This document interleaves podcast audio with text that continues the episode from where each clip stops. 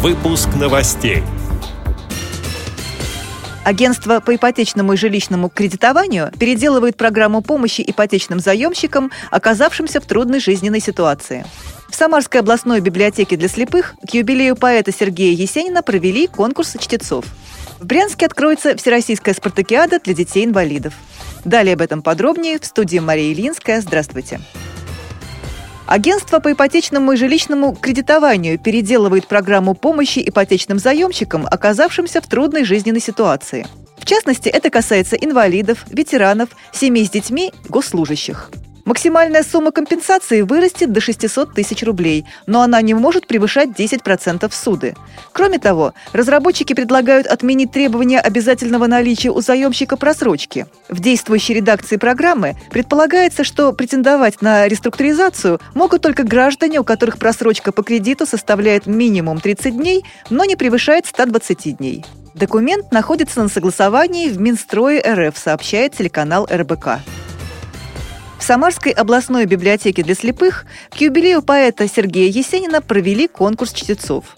В нем приняли участие более 40 инвалидов по зрению, рассказывает заведующая информационно-методическим отделом читальни Ольга Волкова. Конкурс был посвящен 120-летию со дня рождения Есенина и назывался «Поэт, любимый всем народом». В общем-то, вот это название, оно действительно отразило любовь наших читателей к Есенину.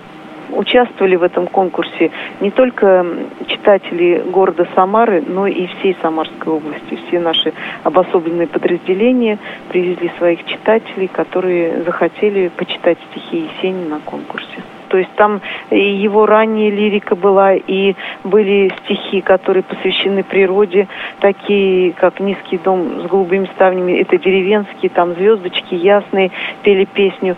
Потом были письма его, посвященные женщинам, письма, посвященные матери, деду. То есть вот э, можно сказать, что все творчество Есенина вот было представлено. Председателем жюри был у нас казанцев Анатолий Григорьевич, председатель нашей Самарской региональной организации ВОЗ.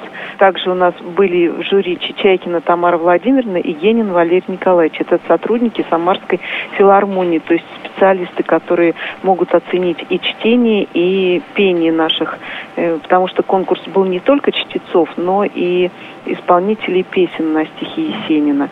Были дипломы за первое, второе, третье места для чтецов и для тех, кто исполнял песни. И кроме этого был выдан диплом самому молодому участнику, это Штырц Юлии из города Сызрани. И также не планировалось, но жюри просто не могло не отметить успешный дебют тех, которые прочитали стихотворение.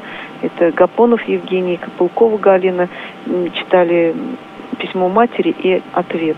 И девочка из Кинель Черкас, Иванова Ольга, читала «Зеленую прическу». И тоже не могли не отметить, как удачный дебют. Они впервые участвовали в таких конкурсах, и вот их отметили. В Брянске начинается Всероссийская спартакиада для детей-инвалидов. Открытие соревнований пройдет завтра в 14.00 в спортивно-оздоровительном комплексе «Брянск». Участниками состязаний станут спортсмены с нарушением слуха, зрения и опорно-двигательного аппарата. Спартакиада включает в себя три вида спорта – гимнастику, легкую атлетику и шашки. Церемония закрытия спартакиады, награждение победителей и призеров состоится 16 октября в 10.00 во Дворце культуры санатория «Снежка», сообщает сайт нашбрянск.ру. С этими и другими новостями вы можете познакомиться на сайте Радио ВУЗ. Мы будем рады рассказать о событиях в вашем регионе. Пишите нам по адресу новости собака ру. А я вам желаю всего доброго и до встречи.